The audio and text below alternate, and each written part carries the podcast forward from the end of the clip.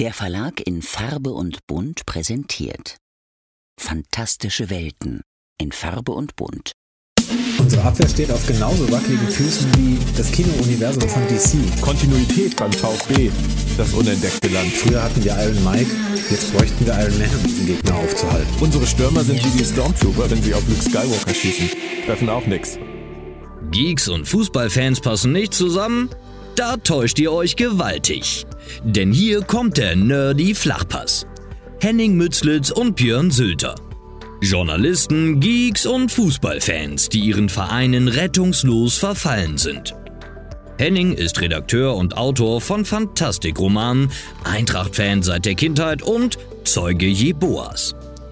Björn ist Medienjournalist, Verleger, Übersetzer und Buchautor, längst nicht nur in unendlichen Weiten unterwegs und seit Jahrzehnten beinharter Anhänger des VfB Stuttgart. Gemeinsam bilden sie nicht nur die Chefredaktion des bekannten Fachmagazins Geek, sondern auch das Duo des Nerdy Flachpass. Vom Main zum Neckar. Fans, Freunde, Geeks. SGE und VfB. Zwei Teams, zwei Typen, ein Podcast. Und hier sind sie. Henning Mützlitz und Björn Sülter. Dann sagen wir herzlich willkommen hier und spielen wieder den Nerdy Flachpass zusammen. Moin Henning. Moin Björn. Es geht endlich wieder los. Letztes Mal haben wir einfach nur drüber geredet, was uns erwartet. Und jetzt ist tatsächlich der erste Spieltag nach der langen Winterpause vorbei. Wie war es eigentlich bei dir mit der Vorfreude? Ich meine, das war eine komische Winterpause mit dieser Katar-WM. Hast du richtig wieder das Fieber gehabt? Es war eine sehr, sehr lange und viel zu ähm, schlecht gefüllte Pause natürlich und deswegen ist das Fieber die letzten zwei Wochen ziemlich erwacht. Tatsächlich, okay. Ja, trotz, lange. trotz der WM, weil du, du hast die WM ja nicht richtig geguckt, ne? Die hast du ja so ausgelassen. Ich habe sie fast ausgelassen, habe sie in der kritischen Berichterstattung verfolgt.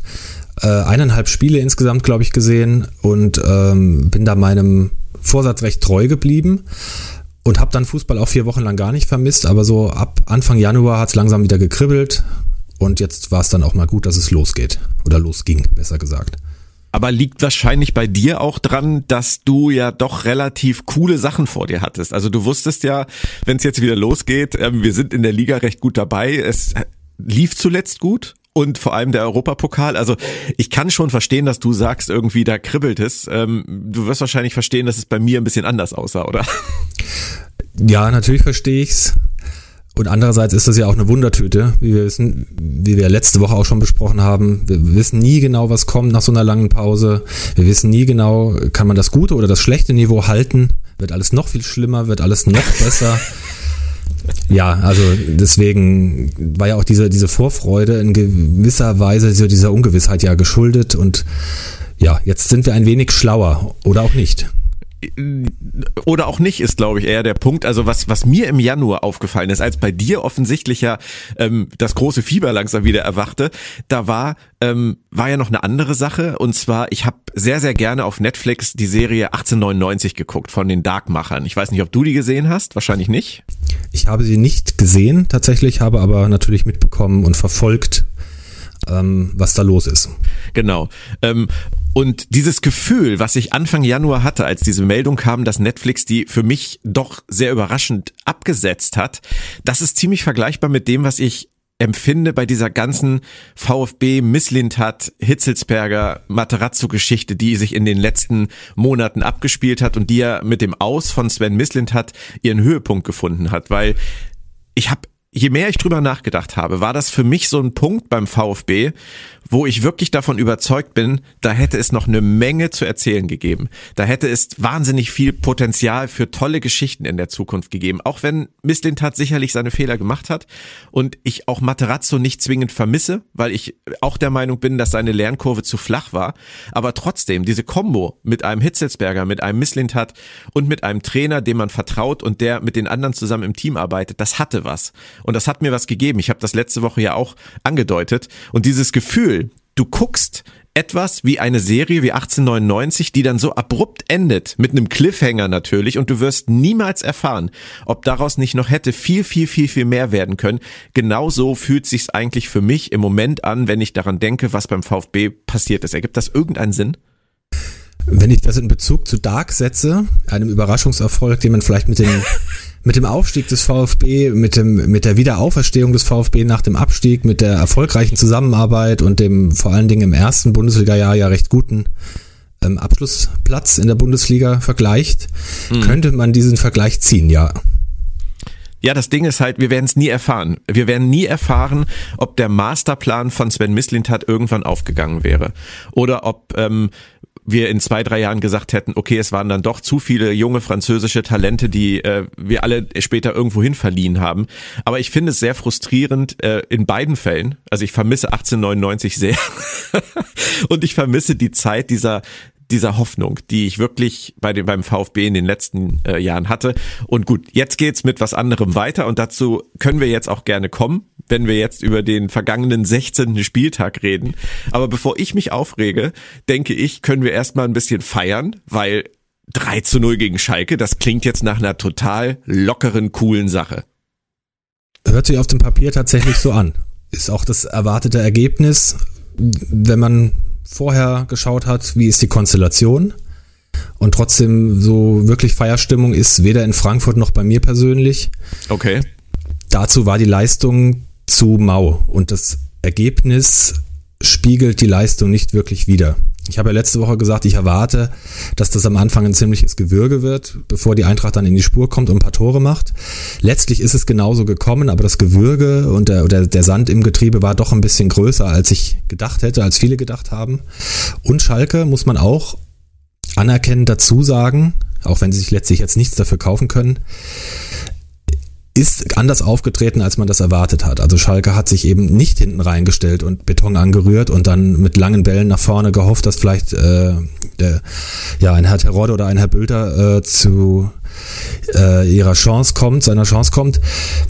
Stattdessen haben sie mitgespielt, haben sehr, sehr früh gepresst, haben die, die Abwehr der Eintracht schon in der ersten Halbzeit extrem vor Probleme gestellt, den Spielaufbau extrem gestört und einige Defizite der aktuellen Verteidigung, die da aufgeboten war, auch recht schonungslos aufgedeckt mit einfachen Mitteln, mit Leuten wie dem jungen Japaner äh, ich überlege, Kozuki, heißt er nicht. Heißt er, ja. Ich hatte Kosaki im Kopf, Kozuki heißt er, der ähm, ja tatsächlich auf der rechten Seite gespielt hat und da auf einen Ansgar Knauf traf, der irgendwie sehr indisponiert wirkte. Ich habe nach einer halben Stunde nochmal auf die Aufstellung geguckt, habe gedacht, wer spielt da überhaupt? Spielt der überhaupt mit? Ach, da tatsächlich, Knauf, Knauf spielt mit.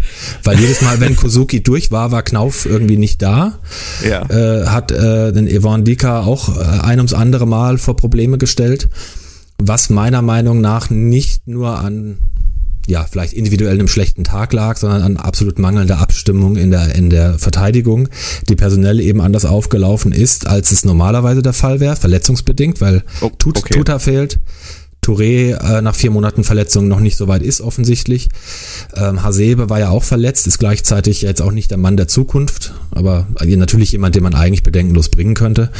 Äh, stattdessen hat er in der Mitte auf den jungen äh, Smolcic gesetzt, der bis jetzt ja nur Ergänzungsspieler war, das oft gut gemacht hat, aber noch nicht eine Abwehr führen kann. Und äh, Christian Jakic in der rechten Innenverteidigung ist an sich ja auch kein Innenverteidiger. Auch er hat's gut gemacht in der Hinrunde, wenn er musste, aber ist ja eigentlich ein defensiver Mittelfeldspieler. Dazu ein, ein Dicker und auf Außen Ibimbe Knauf. Also eine Konstellation, die so noch nie zusammengespielt hat, äh, die irgendwie auch keine Bindung zum Mittelfeld hatte. Auch die Herren Zhou und Kamada waren recht farblos für ihre Verhältnisse, überhaupt nicht gestalterisch tätig. Und äh, ja, dieses ganze Umschaltspiel nach vorne hat überhaupt nicht funktioniert. Das also war jetzt das ganze so Negative. Das, okay, ich hatte vom, von dem, was ich gesehen habe, so ein bisschen das Gefühl, dass im, im kompletten hinteren Bereich, also eigentlich, äh, eigentlich alles, was abgesehen von den drei Herren vorne, der einzige, der funktioniert hat, war für mich Jakic und Trapp ohne Trapp wäre gar nichts gegangen. Der hat das Nötigste noch rausgeholt. Und, und von allen anderen fand ich, wie du sagst, farblos. Ich fand alle farblos außer Jakic. Den fand ich noch relativ stark auf der rechten Seite. Genau, von, von der Abwehrreihe, Dreier, Schrägstrich Fünfer Abwehr mit den, mit den Wingbacks, ähm, war Jakic sicherlich noch der stabilste, der am wenigsten Fehler gemacht hat. Über die Seite ist auch nicht so wahnsinnig viel passiert. Wenn was passiert ist, eben über die rechte Seite. Und dieser junge Kozuki, den sie da aus der Regionalliga ähm, von ich glaube, erst war er bei Schalke 2, jetzt zuletzt bei Düren, ähm, aufge, abgegradet haben in die erste Mannschaft sozusagen, der wahrscheinlich top motiviert war und die Ansage hatte, macht da vorne richtig Alarm, hat genau das umgesetzt und äh, ja, wie gesagt, mit einfachen Mitteln da immer wieder Wege gefunden. Zum Glück für die Eintracht hat Schalke auch gezeigt, warum sie da unten drin stehen, denn aus einer Reihe sehr guter Gelegenheiten haben sie genau gar nichts gemacht. Also eigentlich hätte Schalke in der ersten Halbzeit gut und gerne ein, zwei Tore machen können, wenn nicht sogar müssen. Frankfurt hat ja trotzdem relativ früh das 1 zu 0 gemacht. Hat das denn überhaupt keine Sicherheit gegeben? Ich meine, die, die anderen beiden Tore sind ja erst irgendwie in den letzten sechs Minuten gefallen.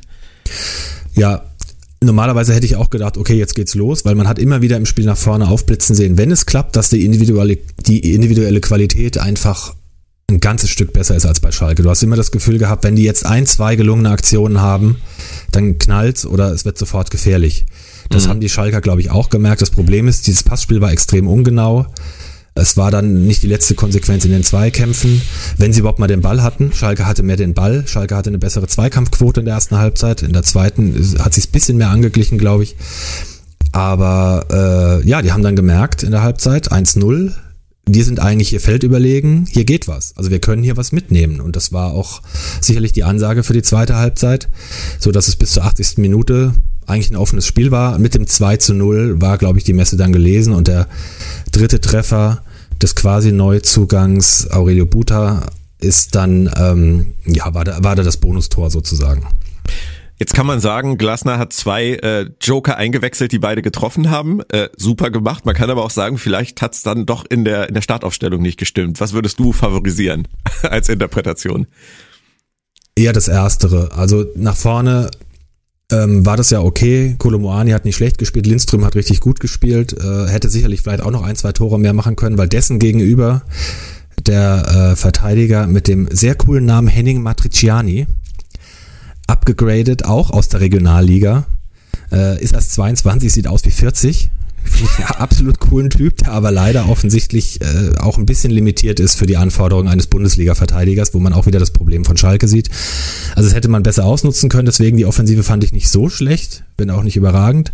Dina Bimba hat sich ja verletzt in der 70. Der hat einen Syndesmose, ähm, ich weiß nicht, ob er einen Riss oder einen Syndesmose-Bandschaden hatte auf jeden Fall, fällt acht bis zehn Wochen aus wahrscheinlich, was sehr ärgerlich ist. Aber wenn ich gerade vom quasi Neuzugang rede, du hast wahrscheinlich als Nicht-Eintracht-Fan von Aurelio Buta noch nichts gehört, nehme ich an. Nein, bislang. tatsächlich ist er mir das erste Mal jetzt aufgefallen. Genau, der war nämlich die ganze Hinrunde verletzt. Der kam von Royal Antwerpen und hatte in der Euroleague schon gegen die Eintracht gespielt und äh, ist damals, meine ich, direkt der Gegenspieler von ähm, Kostic gewesen, den er vor einige Rätsel gestellt hat und sehr, sehr oft da auch auf Kostics Seite durchgebrochen war, mhm. sodass die Eintracht dann äh, gesagt hat, das ist kein schlechter Mann, den kann man mal holen. Okay. Dummerweise war er, wie gesagt, ähm, die komplette Hinrunde verletzt, hat jetzt die Vorbereitung mitgemacht und ich erinnere mich an den als ziemliche Rakete. Also von dem können wir einiges noch erwarten. Wenn der jetzt für ein, für ein Ibimbe spielt, ähm, ist das, glaube ich, keine Schwächung. Und äh, Moani war, glaube ich, platt. Und Boré hat eine sehr gute Vorbereitung gespielt, ist im Prinzip ja eh nur der, der 1B-Stürmer, der einfach das Pech hat, so eine Granate vor sich zu haben. Und äh, der war auch heiß. Also das war jetzt keine Schwächung oder keine Fehl. Aufstellung. Das waren dem der, ja, der, Verletzung oder der Erschöpfung geschuldete Wechsel, die, glaube ich, zumindest im Fall von Boré auch so geplant waren. Was ich noch total bemerkenswert finde bei Frankfurt äh, Schalke, wenn man sich mal überlegt, das ist ein Heimspiel für Frankfurt und ähm, es ist ein Champions League Kandidat gegen den Tabellenletzten. Und wenn man dann auf die Statistik guckt, mal wirklich abseits von diesem 3 zu 0, habe ich war ich wirklich wirklich äh, begeistert davon, dass das alles anders ist, als ich das erwartet hätte. Nämlich Torschüsse zum Beispiel 12 zu 19. Oder auch äh, gespielte Pässe. 377 zu 472, also 100 mehr bei Schalke, angekommene Pässe, knapp 100 mehr bei Schalke, Passquote 76 Prozent bei Schalke, 69 bei Frankfurt, Ballbesitz 56 Prozent Schalke, Zweikampfquote 52 Prozent Schalke, also in allen Statistiken, außer bei der Laufleistung, da sind fünf Kilometer mehr bei der Eintracht, liegt Schalke vorne.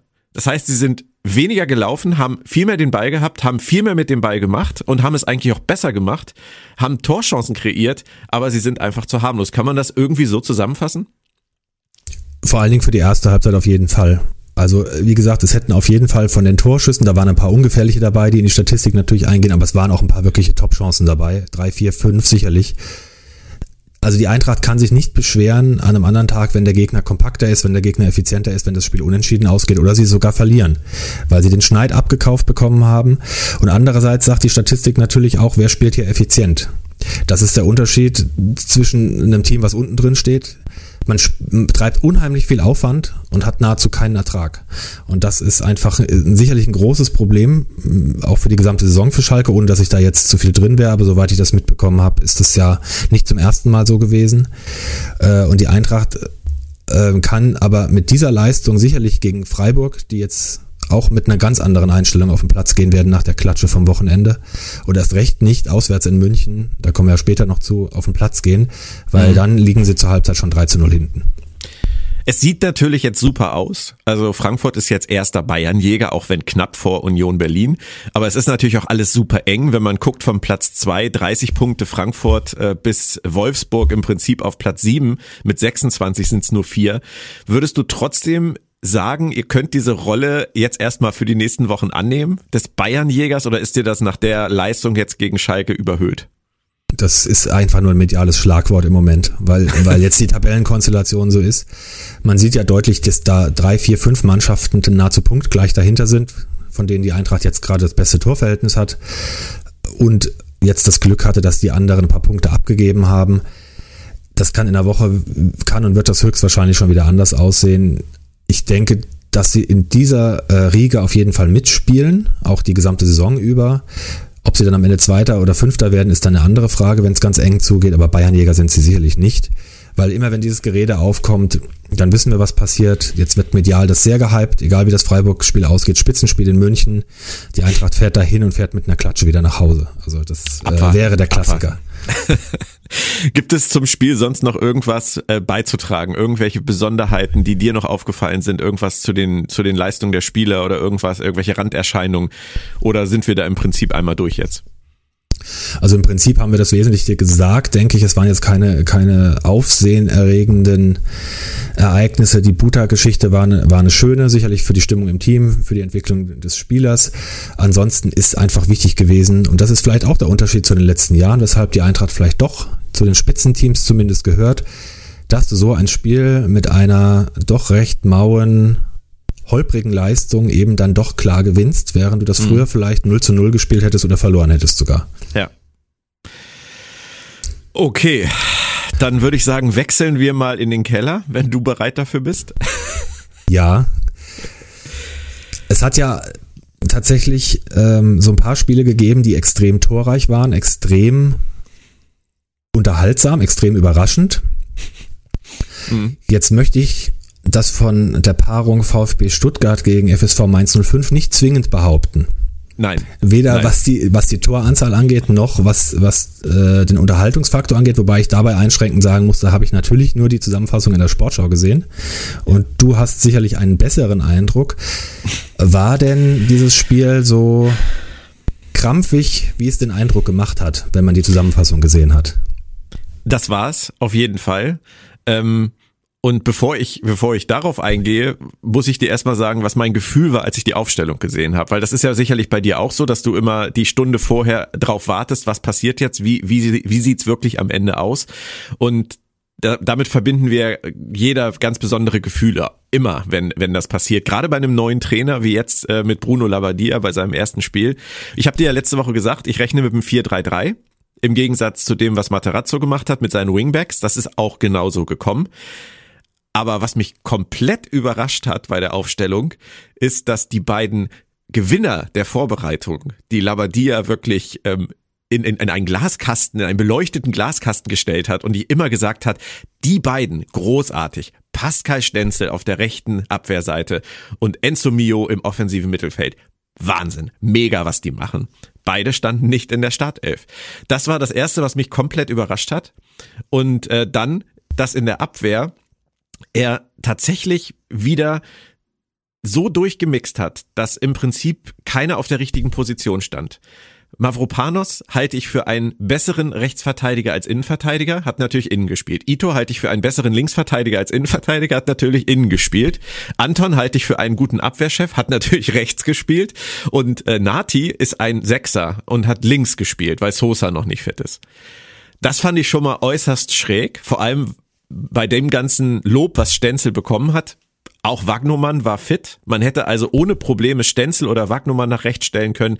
Man hätte Anton in die Mitte stellen können und Ito nach links und kein Sechser auf die linke Abwehrseite. Aber das lassen wir mal ganz kurz außen vor. Der Rest war so wie erwartet. Karasor auf der 6, Ahamada Endo davor, Silas, Thiago Thomas, Girassi vorne. Alles okay, aber Enzo Mio. Es fehlte wieder der offensive Mittelfeldspieler. Und das ist etwas, was ich, was ich wirklich unter Materazzo am Ende nicht mehr ertragen konnte, dass du acht defensiv orientierte Spieler auf dem Feld hast. Und es ist ein Heimspiel gegen Mainz, wo wir dringend Punkte brauchen. Und er stellt tatsächlich auch acht defensive Spieler auf und niemanden im Mittelfeld, der Kreativität versprüht. Karasor ist ein Abräumer, Endo ist ein Abräumer und Kämpfer und Ahamada hat in dieser kompletten Saison unter keinem der drei Trainer bisher bewiesen, dass er irgendwas außer mal einen Geistesblitz in fünf Spielen beitragen kann. Dass das wieder genauso aufgestellt wurde, ist mir ein Riesenrätsel. Und dann ist es vielleicht am Ende auch nicht verwunderlich, dass das Spiel genauso gelaufen ist. Ähm, ich weiß nicht, ob das jetzt rübergekommen ist, da kannst du mir gleich mal ein Feedback zu geben.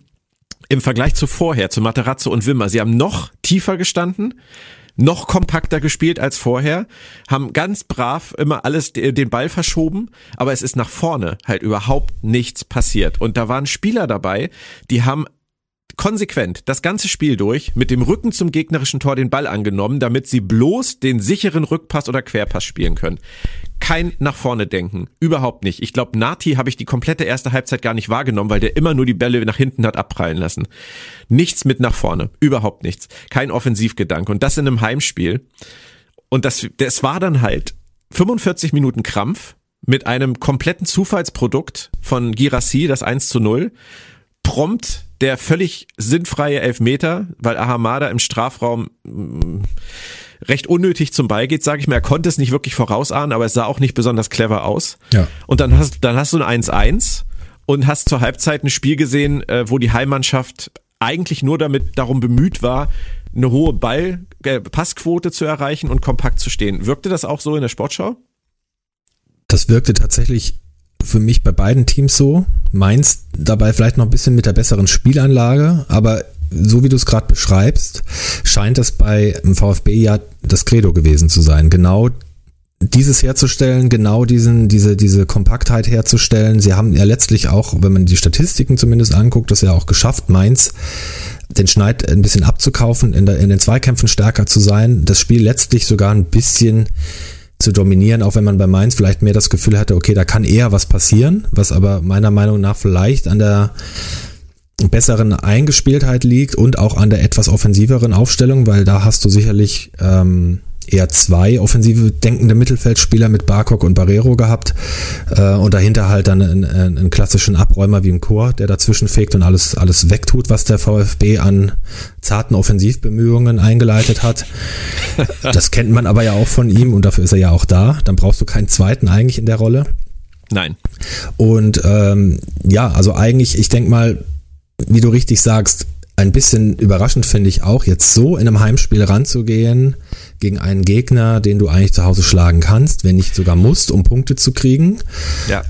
Gegen wen willst du denn sonst offensiver spielen? Also jemand, der das Spiel macht, der dich zu Hause hinten reindrängen will, wo es wirklich drauf ankommt, hier jetzt Sicherheit reinzukriegen, über die Zweikämpfe zu kommen, äh, die Null zu halten, um mal die Phrase zu bemühen. Mhm. Ähm, der, weil, weil der Gegner einfach spielstärker ist und es gewöhnt ist, das Spiel zu machen, dann würde ich das verstehen. Aber gegen Mainz hat mich das jetzt auch ein bisschen überrascht tatsächlich. Also angesichts der nächsten beiden Auswärtsspiele in Hoffenheim und in Leipzig ähm, verstehe ich diese Herangehensweise im Heimspiel wirklich nicht, weil ähm, Labadia hat sechs Wochen Vorbereitungszeit gehabt. Jetzt kann man sagen, dadurch hat er natürlich nicht diesen Trainereffekt gehabt, dass er kommt und die, die Leute aufrüttelt und dann läuft das, so wie Wimmer das vielleicht in den Heimspielen geschafft hat.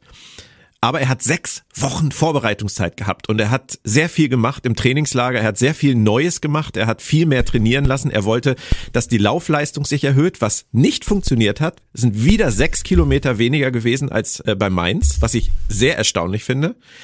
Und nach vorne hat sich nichts entwickelt. Silas hatte einen komplett gebrauchten Tag, dem sind fast alle Bälle versprungen. Thiago Thomas konntest du gar nicht anspielen. Girassi hat das Beste rausgeholt, wenn er den Ball gekriegt hat. Aber wenn du halt acht defensiv denkende Spieler auf dem Feld hast, wenn du die Rechts- und Linksverteidigerposition mit, mit Leuten besetzt, die eigentlich auf der Sechs oder in der Innenverteidigung spielen, wenn du die, den Dreierblock im Mittelfeld komplett defensiv hast und dann links und rechts vorne Außenspieler hast, die beide einen komplett gebrauchten Tag haben was soll in einem Heimspiel dabei rauskommen? Und da war es dann erstaunlich, dass in der zweiten Halbzeit 15 Minuten nach der Pause die beste Phase war. Da haben sie wirklich Chancen kreiert, da hätten sie auch noch ein Tor machen können. Aber nach diesen 15 Minuten war es wieder komplett vorbei. Dann hast du danach wieder 30 Minuten lang Ballgeschiebe gehabt. Überhaupt keinen Mut nach vorne, keine Tempoläufe, nichts. Und jetzt ja. frage ich dich mal, als, als Außenstehenden, was den VfB angeht. Wie kann es sein, dass ein Trainer in so einer Situation, und das ist das, was mich fast am meisten aufgeregt hat, bis zur 77. Minute wartet, bis er das erste Mal wechselt. Und dann bringt er den angeschlagenen Chris Führig, der erst seit kurzem wieder trainiert, und Joshua Wagnermann. Und hat auf der Bank noch Stürmer sitzen, hat Enzo Mio auf der Bank sitzen, hat Perea auf der Bank sitzen. Warum? Was denkt sich ein Trainer wie Bruno Labbadia dabei, wenn er sieht, dass bis zur 60. Minute was funktioniert hat, dann alles abbricht und dann noch 20 Minuten wartet, um einen Abwehrspieler einzuwechseln und einen, der gerade wieder aus der, aus der Reha sozusagen kommt? Ja, so ganz nachvollziehen kann ich das natürlich auch nicht. Da bin ich jetzt nicht, äh, nicht nah genug dran, um beurteilen zu können, wie sind die von dir stattdessen vielleicht geforderten Spieler im Moment in Form? Wie, sind, die, sind die auch angeschlagen? Was haben die die Woche für einen Eindruck gemacht? Offensichtlich, und da unterstellen wir jetzt mal eine gewisse Fachkompetenz vom, vom Bruno Labbadia. Sollte man. Hat er nach dieser Woche äh, den Eindruck gehabt, okay, das sind jetzt nicht die, die anstelle von wie du sagst, einem äh, indisponierten Silas und äh, Thiago Tomas äh, da irgendwie nach vorne was machen. Wir sichern stattdessen lieber ab. Also ähm, wir werden da jetzt nicht mehr viel erreichen, sondern wir gucken, dass wir diesen Punkt sichern. Im Hinblick auf die nächsten Spiele finde ich das auch sehr merkwürdig, weil wo sollen die Punkte herkommen? Eben. In Auswärtsspielen bei, bei Spitzenteams wahrscheinlich eher nicht. Eher äh, in Heimspielen gegen, gegen Teams auf Augenhöhe. Und ähm, ja, ich finde es außer dass es wirklich gewollt war, diese, diese Absicherung herzustellen, oder dass da im Hintergrund Informationen sind, okay, da ist jemand angeschlagen oder der hat jetzt die Woche nicht gut trainiert oder ich, mein Bauchgefühl sagt mir was anderes. Das weiß ich nicht. In, in Kombination mit dieser tatsächlich auch jetzt objektiv schlecht zu bewertenden Laufleistung, äh, wo, wenn ich richtig informiert bin, der VfB ja auch in der Hinrunde ein Problem mit hatte, dass die Gesamtlaufleistung Dritt, drittschlechteste Mannschaft. Genau, ja. immer schlecht war und das jetzt wieder war und äh, Labadier sagt, wir haben sechs Wochen gearbeitet an Grundlagen. Laufen, laufen, tun, Athletik machen Finde ich auch ein bisschen merkwürdig, weil äh, gegenüber Teams, die viel laufen, und Mainz ist ein Team, was traditionell viel läuft. Das müssen die auch tun. Ich sehe es ja auch bei der Eintracht, die haben auch immer eine sehr hohe Laufleistung. Das sind einfach, das sind sechs, sieben, acht, neun Kilometer weniger zum Teil. Und das ist einfach viel zu viel. Das ist ja pro Spieler fast ein Kilometer, der weniger gelaufen wird. Ich meine, jetzt muss man auch intelligent laufen und so weiter, aber es geht ja auch da, da, darum, die Bereitschaft zu zeigen. Ich, ich biete mich an, ich, ich äh, gehe die Laufwege ein, auch wenn ich ähm, vielleicht jetzt nicht unmittelbaren Ertrag drauf habe, um überhaupt Optionen zu eröffnen. Und wenn ich natürlich immer so, so defensiv denke, und ich bin, ohne dass ich das Spiel jetzt gesehen habe, da kannst du mir jetzt vielleicht widersprechen, auch der Meinung, dass da wahrscheinlich über außen auch viel zu wenig passiert ja. ist, sodass ja, ja, Silas und Thomas auch da zu wenig Unterstützung von hinten hatten. Ähm, und dann natürlich ähm, ja im vorderen Drittel da allein auf weiter Flur waren und dann natürlich blöd aussehen, wenn man gleichzeitig noch einen Tag hat, der auch nicht gut ist, dann kommt dabei gar nichts rum. Ja, ich finde, äh, habe da auch ein paar Fragezeichen tatsächlich, wenn ich mir das so angucke.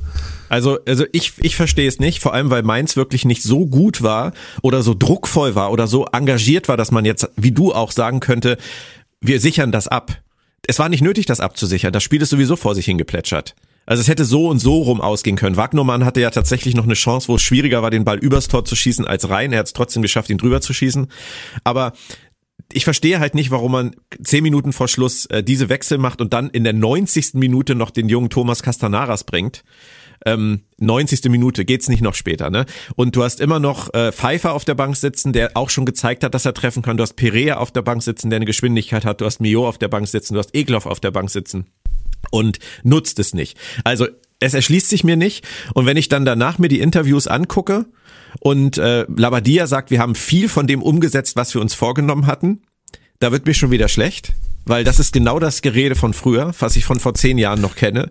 Das ist ein, ein brutal harter Weg, den wir gehen müssen, hat er immer gesagt. Und wir haben viel von dem gemacht, was wir wollten. Und dann stellt sich aber auch noch Florian Wohlgemuth hin, unser neuer Sportdirektor, und sagt, er hat eine sehr gute Leistung gesehen.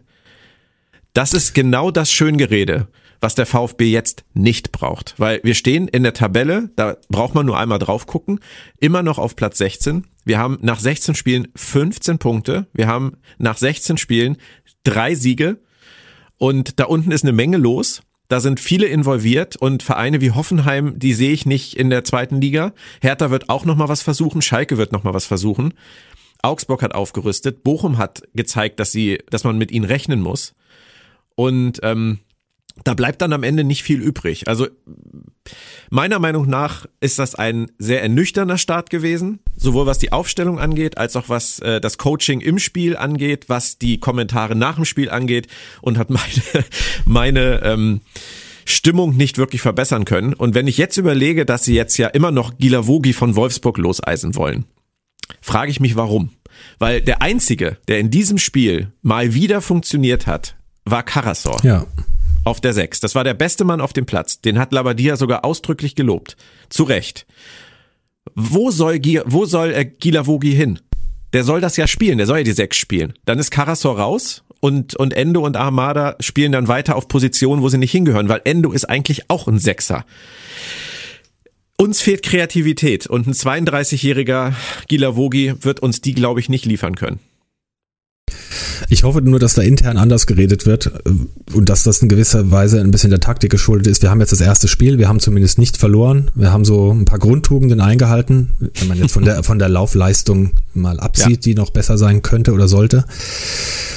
Da kann man sich natürlich schlecht vor die Presse stellen, so, wir sind jetzt hier alle neu. Wir haben jetzt hier irgendwie versucht, unsere neu, unseren neuen Ansatz durchzubringen. Wir wissen, im Hinterkopf selber, dass das noch nicht so ganz geklappt hat. Da stelle ich mich nicht zwingend vor die Presse und sage, ja, das war jetzt erstmal alles scheiße. Was die Mannschaft hier gemacht hat, wir haben sechs Wochen was anderes besprochen. Außer im Karasor hat keiner, keiner was getaugt. Die, und diese ganzen Idioten, keiner, keiner läuft, auch nur ein bisschen mehr, als er irgendwie für nötig behält. Das wird jetzt Konsequenzen haben. Also nach einem Spiel lasse ich mir jetzt sowas hier, so. Wäre vielleicht, auch ein bisschen, ja, wär vielleicht auch ein bisschen merkwürdig gewesen. Ähm, ich hoffe aber ein bisschen, dass der Bruno sagt, Freunde, ähm, der Ansatz ist da, aber so noch nicht. Ja, ich bin einfach kein großer Fan von diesem schönen Gerede, diesem schönen Gebete. Das ist auch etwas, was ich bei Miss Lind hat zum Beispiel nie mochte. Der hat ja auch immer sich nach dem Spiel hingestellt und gesagt, sensationell. Die Jungs haben alles reingehauen, alles. Und du hast dich nur gefragt, welches Spiel hat er geguckt? Hat er nebenbei auf dem Handy was anderes geguckt? Man weiß es nicht. Von daher bin ich da ein bisschen allergisch, aber ähm, wir haken es ab. Es hat sich nicht viel verändert. Ihr seid Bayernjäger Nummer eins, was die Tabelle angeht. Wir stehen auf dem Relegationsplatz. Und ich bin nur froh eigentlich, dass es sofort weitergeht. Und damit sind wir bei unserem nächsten Block, nämlich beim 17. und 18. Spieltag, weil es geht Dienstag, Mittwoch weiter und am Wochenende. Und bei euch heißt das zwei Auswärtsspiele, genau wie bei uns. Am Mittwoch in Freiburg und am Wochenende in München. Wie ist dein Gefühl? Ganz ambivalent tatsächlich. Das Problem ist tatsächlich jetzt, normalerweise hätte ich gesagt, auswärts in Freiburg immer schwierig, Gegner extrem gut drauf. Wenn wir dann Unentschieden holen, bin ich zufrieden. Jetzt würde ich normalerweise, gucke ich mir die Ergebnisse an, würde sagen, ja, Freiburg indisponiert, da ist jetzt eine Chance da, aber das kann jetzt natürlich eine Trotzreaktion hervorrufen.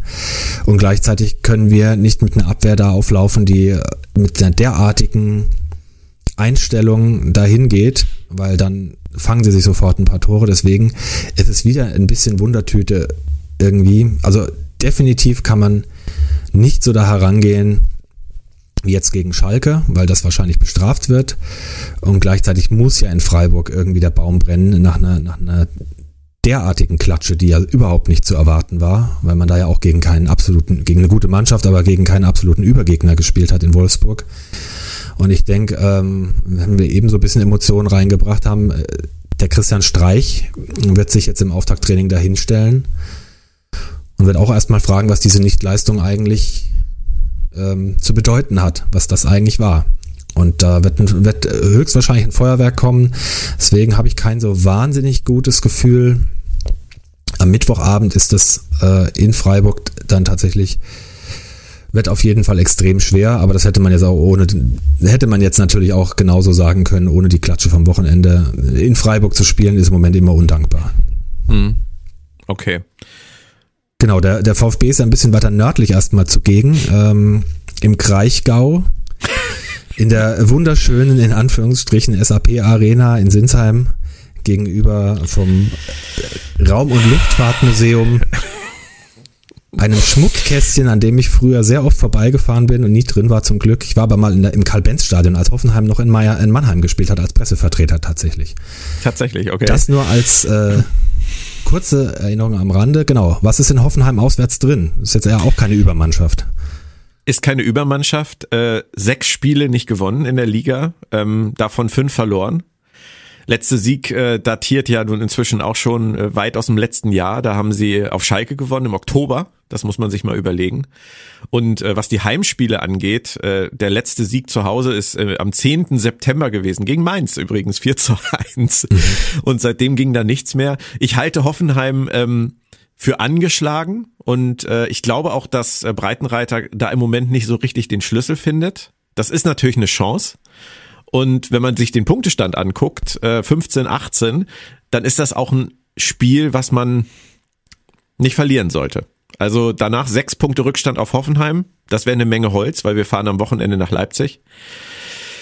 Ich glaube tatsächlich, es ist was drin, weil beide ähnlich verunsichert sind und beide, glaube ich, oder beide Trainer, glaube ich, im Moment versuchen, mit den Grundtugenden irgendwie zum Erfolg zu kommen und es für Hoffenheim, glaube ich, sehr schwierig wird, dieses Heimspiel ähm, mit einem Offensivspektakel zu bestreiten. Die werden auch versuchen, erstmal sicher zu stehen und zu gucken, was der VfB da abbrennt. Deswegen würde ich mir natürlich wünschen, dass wir nicht so verhalten agieren in Hoffenheim, sondern dass Bruno mich überrascht und etwas offensiver aufstellt und vielleicht auch ein bisschen durchwechselt und guckt, welche Optionen habe ich noch?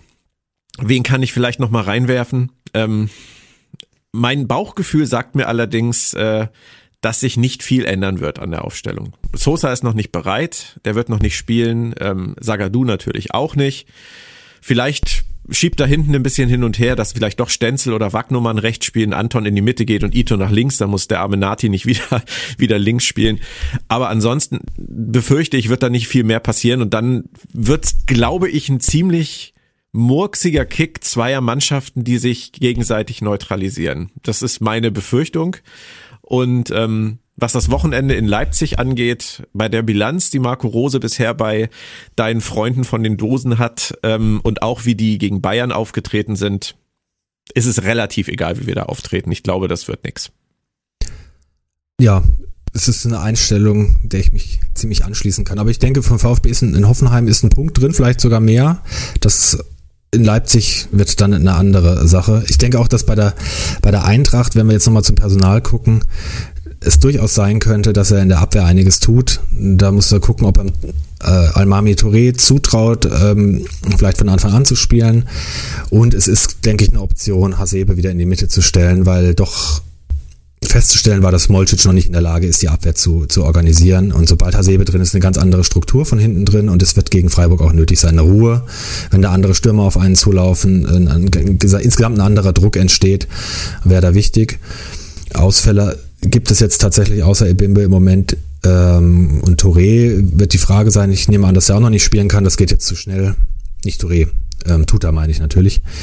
Ähm, gibt es diese beiden Ausfälle. Ansonsten erwarte ich relativ die, die gleiche Mannschaft ähm, im Mittelfeld und im Sturm. Und ja, bei den Bayern weiß man nie, die haben 20 Jahre lang in München nicht gewonnen, letztes Jahr dafür schon. Es ist drin. Das ist die Frage, wie die Bayern das angehen. Aber wenn dann natürlich intern gesagt wird, das ist jetzt ein Verfolger, wir gehen das mit aller Ernsthaftigkeit an und aktivieren alles, dann kann es auch übel ausgehen. Das weiß man nicht. Hm. Okay. Was wir hier ja auch machen wollen, abseits vom Fußball, wir sind ja nun beide ähm, bekannte, bekannte Nerds und Geeks, äh, ist das, was auch schon im Titel des äh, Nerdy Flachpass vorkommt. Wir wollen auch immer mal so ein bisschen in andere Sphären gucken, was Fußball angeht. Und ich glaube, da hast du heute was vorbereitet.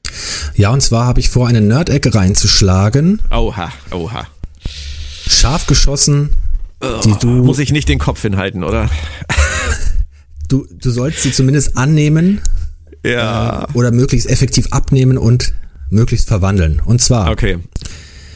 die These der Nerd-Ecke besteht dieses Mal daraus, dass die Ernennung von Rudi Völler, oh. unserem Rudi, die ja erst einige Tage zurückliegt, zum Sportdirektor des DFB und der deutschen Herrennationalmannschaft, dem Reboot einer Serie ähm, gleicht, die irgendwann mal erfolgreich war, deren Konzept und Anmutung aber arg in die Jahre gekommen ist, die ihren Kultfaktor verloren hat. Und deswegen bei einem äh, jüngeren, frischen Publikum vielleicht auch gar nicht mehr bekannt ist oder nicht mehr zieht. Unrühmliche Beispiele dafür hätten wir in den letzten, ja sagen wir mal 10, 15 Jahren mit Titeln wie Drei Engel für Charlie, Charmed oder dem Reboot von Knight Rider von 2018, an das sich kaum jemand erinnert wahrscheinlich. Und andererseits, andererseits gibt es auch, auch natürlich gute Beispiele für, für Neuauflagen oder Reboots bekannter Stoffe. Vorneweg Battlestar Galactica. Ja. Das lange vergessen war und dann äh, glorios zurückgekehrt ist. Mittlerweile natürlich auch schon wieder ein paar Jahre her. Aber wie beurteilst du das denn jetzt, Björn? Du sitzt jetzt hier, hast deine drei, vier Weizenbier getrunken. Dem hey, wir sind hier nicht im Dopa. dem DFB fällt nichts anderes ein. Er setzt wie Hollywood auf Bewährtes, anstatt auf frische Gesichter, möglicherweise auch neue Konzepte. Geht das gut? Also, ähm, ich finde, du hast zwei sehr interessante Gedanken gemischt, aber dazu sage ich gleich was, weil erstmal antworte ich dir jetzt grundsätzlich auf deine Frage. Ich glaube, das, was der, was der DFB macht, ist komplett kurzfristig fokussiert zu denken. Was braucht die Nationalmannschaft jetzt nach Bierhoff, nach der Katar-WM, nach den letzten Turnieren, die allesamt enttäuschend waren? Und ich glaube, die Antwort, die sie sich darauf gegeben haben, schulterklopfend gegenseitig, ist gute Laune, ein Gesicht, das dem Menschen, dem die Menschen vertrauen und Ruhe, vor allem Ruhe.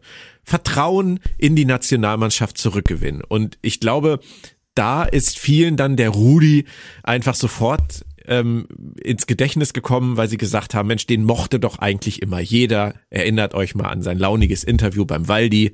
Das war doch toll. Wenn wir den Rudi holen, dann ist Ruhe im Karton und ähm, Konzepte Erneuerung und so weiter. Ich glaube, dafür ist die Zeit bis zur EM 2024 echt zu kurz, weil das ist schon in anderthalb Jahren. Und jetzt jemanden zu holen, der irgendwie versucht, wirklich in der Nationalmannschaft was fundamental Neues zu etablieren. Ich sag mal so jemanden wie Ralf Rangnick, der keinen Stein auf dem anderen lassen würde. Oder meinetwegen auch jemanden wie Hitzelsberger, der vielleicht einen frischen Ansatz reinbringt. Ich glaube, da ist jetzt deren Meinung nach nicht die Zeit für es ist nicht die Zeit für eine Revolution, anderthalb Jahre vor der Heim-WM. Und ähm, deswegen glaube ich, ist dieses Deeskalationsprinzip, was sie jetzt fahren, dass sie sagen, wir setzen da jemanden hin, der konsensfähig ist für die meisten, ähm, das ist erstmal grundsätzlich nachvollziehbar. Kannst du das, kannst du das verstehen, dass ich das so sehe? Ja, jein. Vielleicht ist der Rudi tatsächlich mit seiner ganzen, ja doch in den letzten Jahren ausgebauten Rudi Völlerhaftigkeit wie damals genau der Richtige also zur richtigen Zeit, wie du sagst, wenn es darum geht, die Nationalmannschaft jetzt von einem Tiefpunkt zum nächsten Tiefpunkt zu führen. Aber was man da einschränkend dazu sagen muss, er ist tatsächlich ja auch nur ähm, Sportdirektor Nationalmannschaft. Er hat ja ähm, Oliver Bierhoff nur halb beerbt sozusagen. Das heißt, die Stelle Geschäftsführer DFB, Geschäftsführer Sport beim DFB, die Bierhoff ja auch innehatte, ist ja nach wie vor vakant. Und da hat man vielleicht noch eine Chance jetzt zu sagen, da bringen wir eben einen der genannten, ob das jetzt ein Thomas Hitzelsberger ist, ob es vielleicht auch eine Frau ist, die ähm, Funktionärserfahrung hat, weil diese Stelle ja auch für die Nachwuchsarbeit und für die Frauenteams zuständig äh, ist, für die Nachwuchsleistungszentren glaube ich auch, also generell oder die U-Teams und so weiter. Nachwuchsleistungszentren sind bei den Vereinen angesiedelt. Äh, aber die sind ja, soweit ich weiß, auch immer in Abstimmung mit, ähm, mhm. mit den Konzepten des DFB. Dass man da jemanden nimmt, wie die, keine Ahnung, jetzt mal Namen in den Raum geworfen, die wahrscheinlich völlig unrealistisch sind, wie Katja Kraus oder die äh, Nadine Kessler, die bei der FIFA ist, äh, meine ich. Also Frauen, die selber lange Jahre Spielerinnen waren, Nationalspielerinnen waren und jetzt auch auf Funktionärsebene tatsächlich schon äh, einige Jahre tätig sind und auch ein gutes Netzwerk haben. Das in Kombination mit Rudi Völler und den Dingen, die du gerade genannt hast, das könnte vielleicht eine Chance sein. Aber dann muss da jetzt auch dieser mutige Schritt passieren, ohne dass man diese Stelle ganz vakant lässt oder dann eben auch wieder einen, ja, eine absolut konservative Lösung der ewig gleichen Gesichter dann ja. hinsetzt. Ne, ich glaube tatsächlich, das ist der der kurzen Zeit geschuldet und der Angst, äh, jetzt zu viel zu machen, weil ähm, Flick ja nun auch weitermacht und ich glaube, sie wollen grundsätzlich versuchen, diesen Weg äh, weiterzugehen, weil sie auch ja offensichtlich immer noch Vertrauen in Flick haben und äh, niemanden jetzt ihm an die Seite stellen, der jetzt große Ambitionen hat, da irgendwas durchzuschütteln und das wird Rudi sicherlich nicht tun. Der der grinst das weg und hält viel ab, denke ich mal. Der hält von Flick was ab, der hält von den Nationalspielern was ab, der hat ein breites Kreuz, der kennt das alles und äh, im Zweifelsfall haut er halt einen raus. Ich glaube, das ist letztendlich der einzige Sinn dieser Nummer. Aber was ich total spannend fand an deiner Frage, du hast äh, drei Engel für Charlie genannt, du hast Charmed genannt, du hast äh, Knight Rider von 2018 genannt und auch Battlestar Galactica. Aber das sind ja alles Reboots gewesen, die auf bekannte Themen gesetzt haben aber nicht auf die gleichen Personen. Wir haben ja bei Knight Rider 2018 damals äh, Justin Bruning gehabt und nicht David Hasselhoff. Das heißt also, der Knight Rider Vergleich ähm, wäre eigentlich eher interessant gewesen, wenn David Hasselhoff zurückgekehrt wäre. So wie Harrison Ford jetzt mit 80 dieses Jahr im Sommer nochmal Indiana Jones macht. Das ist im Prinzip das, was sie jetzt mit Rudi Völler machen, während diese anderen Reboots meiner Meinung nach gescheitert sind, weil sie sich nicht auf die Personen fokussiert haben, die wir eigentlich wiedersehen wollten. Das macht die Frage nur noch komplizierter, weil jetzt hätte man sagen können, ein Rudi-Prinzip hätte man ja auch mit einem Sympathieträger der heutigen Zeit machen können. Das wäre mutiger gewesen, aber vielleicht zum Scheitern verurteilt, weil die Leute sich erst hätten an ihn gewöhnen müssen. Ist das zu kompliziert? Nee, der, Ver der Vergleich äh, hinkt dann tatsächlich ein bisschen bei mir. Da war jetzt eher der Gedanke, dass du eine andere Figur in der gleichen Rollenbesetzung hast. Ja. Und hier hast du die gleiche Figur in einer anderen Rolle. Ist das jetzt der Unterschied? Das war jetzt irgendwie der Gedanke. Und dann Harrison Ford. Man hätte auch sicherlich vielleicht an Bruce Willis denken können, anstatt mal eine neue ähm, Actionreihe zu etablieren, äh, macht man dann Stirb lang, langsam sechs oder was auch immer und, und Indy holt man raus, bis er im Rollstuhl irgendwo äh, hingefahren werden muss. So sehr ja, äh, wir Harrison Ford auch schätzen. Oder, oder Star Wars, immer wieder Skywalker oder Star Trek, ähm, immer wieder Kirk, immer wieder Spock, genau. immer wieder die Enterprise. Es ist immer wieder der Rückfall auf die gleichen Muster aus Angst, etwas Neues zu machen. Und äh, da, glaube ich, ist deine Frage berechtigt, weil dieses, diese Angst treibt, glaube ich, auch beim DFB relativ viele Leute um. Das war das, der Hintergrund. Du, du pappst das Label drauf, du pappst das bekannte Label Rudi Völler drauf, wobei ich da immer noch in Abrede stellen möchte, dass er immer noch der gute Launebär ist, der als Spieler war, später vielleicht auch als Nationaltrainer. Der ist ganz schön bärbeißig und patzig oft gewesen, wenn ihm kritische Fragen gestellt wurden als ähm, Sportdirektor oder Vorstand Sport bei Leverkusen. Da bin ich mal gespannt, wenn die Nationalmannschaft irgendwelche Grottenkicks abliefert und ähm, Waldemar Hartmann ist ja leider nicht mehr da. Das ist ja schade. äh, eine, Der kommt ein, nur deswegen zurück. Wenn Bas, Basti Schweinsteiger ähm, in äh, der gleichen Manier wie jetzt bei der WM Kritik übt, da können wir uns auf jeden Fall auf einige interessante Nachberichterstattungen und Sendungen einstellen, äh, wenn Rudi mal wieder die Hutschnur platzt. Eigentlich ja, ist das sehr, ist, sehr schön. Er, er ist halt ein Blitzableiter. Und das war Bierhoff ja gar nicht. Bierhoff war ja immer relativ wachsweich, ja. würde ich mal sagen. Und das ist jetzt halt weg. Jetzt hat Flick halt wirklich jemanden, der sich da hinstellt mit hochrotem Kopf, was sonst nur Uli Hoeneß im Dopa kann, wenn er anruft oder persönlich da ist. Ähm, aber der sich halt hinstellt und sagt, so Leute, so geht das nicht. Da kann der, da kann der Hansi gar nichts für. Jetzt hört man aber auf. Und ja. das ist vielleicht, das ist vielleicht der Sinn der Sache, dass wir das jetzt mal anderthalb Jahre brauchen. Aber danach, ich glaube, da sind wir uns einig, äh, sowohl bei Indiana Jones, wenn jetzt Harrison Ford nochmal Indiana Jones gemacht hat im Sommer, danach muss mal irgendwann entweder Schluss sein und das wird's mit der Nationalmannschaft nicht, mit Indiana Jones vielleicht schon, oder es muss halt wirklich mal was Neues her. Ja, auf jeden Fall. Aber es wird auch kurzfristig das Ziel erreicht. Der Unterhaltungsfaktor rund um die Nationalmannschaft könnte signifikant erhöht werden. Mhm. Man muss Rudi Völler nur die richtigen bösen Fragen stellen. Und von mir noch abschließend, das ist mir gerade aufgegangen, während wir drüber geredet haben, die Rudi Völler Entscheidung ist im Prinzip genau die gleiche wie mit Bruno Labbadia. Auf Das Bewährtes setzen, zurückgehen in die alte Zeit, jemanden nehmen, der schon mal irgendwas geschafft hat, kein Risiko eingehen und kurzfristig denken, kurzfristig die Ziele in irgendeiner Form erreichen und danach gucken wir dann weiter. Ich denke, es ist äh, ein relativ ähnliches Denken. Ja, wie oft ist Hüb Stevens irgendwohin zurückgekehrt? Wie oft Eben. ist Friedhelm Funkel irgendwohin zurückgekehrt? Ja. Es, ja. Dann würde ich sagen, kommen wir noch zu unserem Nerdy Flachpass-Tippspiel. Das war ja letzte Woche ganz interessant. Wir haben beide bei Leipzig Bayern falsch getippt. Es ist unentschieden ausgegangen. Das heißt keine Punkte für uns. Dafür haben wir VfB Mainz exakt richtig getippt. Eins zu eins. Jeder bekommt von uns drei Punkte für das exakt richtige Ergebnis. Und äh, Frankfurt-Schalke 3 zu 0 haben wir beide sogar die Tendenz richtig getippt. Da gibt's also zwei Punkte und damit steht's nach der ersten Runde 5 zu 5. Da können Ja. wir mit leben. Das war doch schon ein guter Auftakt. Dann würde ich sagen, machen wir die nächsten Spieltage und diesmal fange ich an, damit es nicht heißt, ich würde immer nur das gleiche sagen wie du.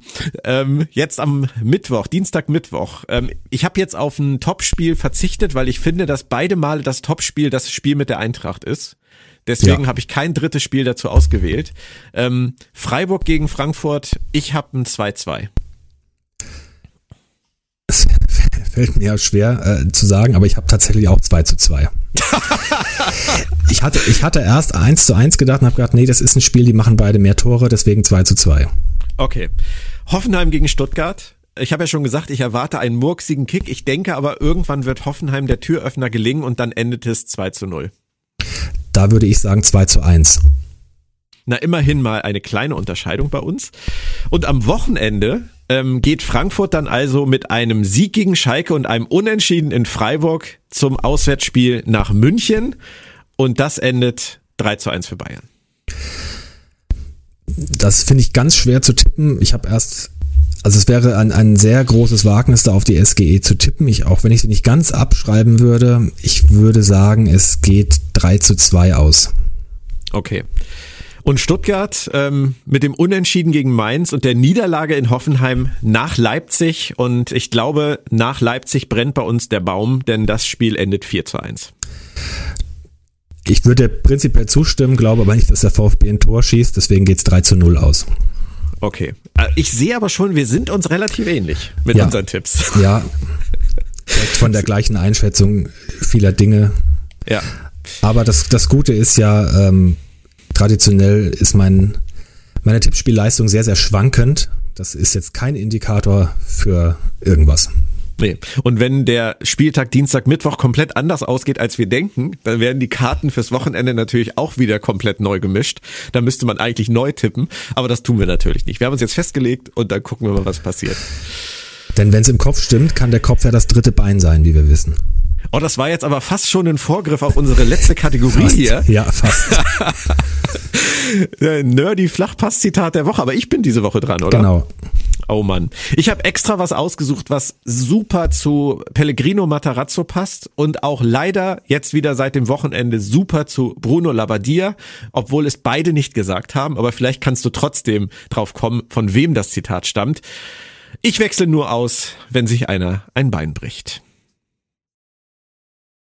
Felix Magath. Fast. Der, sein Bruder im Geiste, würde ich mal sagen. Werner Lorant. Ah, Aber man hat den Eindruck, dass das ein Credo ist, was viele von Werner Lorant und Felix Magath gelernt haben. wenn man sich die Wechsel von manchen Trainern anguckt, die wir auch bei der Eintracht gesehen haben, und jetzt Ja. am Wochenende, die du angesprochen hast bei Bruno, auf jeden Fall. Gut, dann würde ich sagen, lassen wir das mal so stehen ähm, und verabschieden uns bis zum Anfang der nächsten Woche, oder? Ja, wir werden viel zu besprechen haben. Ja. Ihr da draußen, bis in einer Woche und viel Spaß bei zwei Spieltagen, bei englischer Woche, vielleicht ja auch mit ein paar Punkten für uns. Bis dann. Immer schön den Ball flach halten. Es stimmt. Immer.